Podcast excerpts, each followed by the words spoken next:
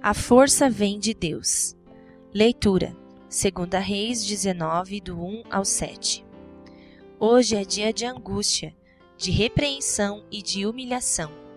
Estamos como uma mulher que está para dar à luz a filhos, mas não tem forças para fazê-los nascer. Verso 3.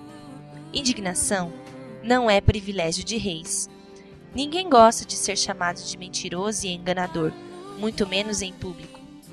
Além da iminência de uma guerra, Ezequias foi ofendido escancaradamente na presença de todo o povo.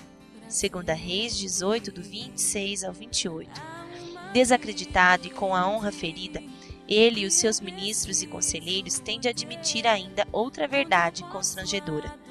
Chegou o momento de agir, mas eles não têm forças para enfrentar a Assíria.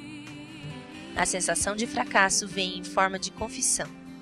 Hoje é dia de angústia, de repreensão e de humilhação. Não é fácil admitir nossa impotência quando nos cobram resultados. Incrível como esse homem busca, numa experiência exclusivamente feminina, uma imagem tão apropriada para expressar sua agonia. Estamos como uma mulher que está para dar à luz a filhos, mas não tem forças para fazê-los nascer. Eu vivi isso. O bebê era muito grande para uma mãe tão miúda, e eu que chegara à maternidade toda empolgada, entrei em pânico meu filho não vai nascer. Não vou conseguir. Mas a parteira retrucou com firmeza: Vai sim. Não tenha medo. Eu vou lhe ajudar. Nunca me esqueço da minha alegria quando Marcos nasceu. Não tenha medo. É exatamente isso que Ezequias precisava ouvir.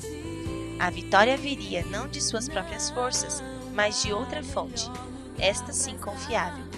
Digam ao seu Senhor que assim diz o Senhor: Não tenha medo eu o farei tomar a decisão de retornar.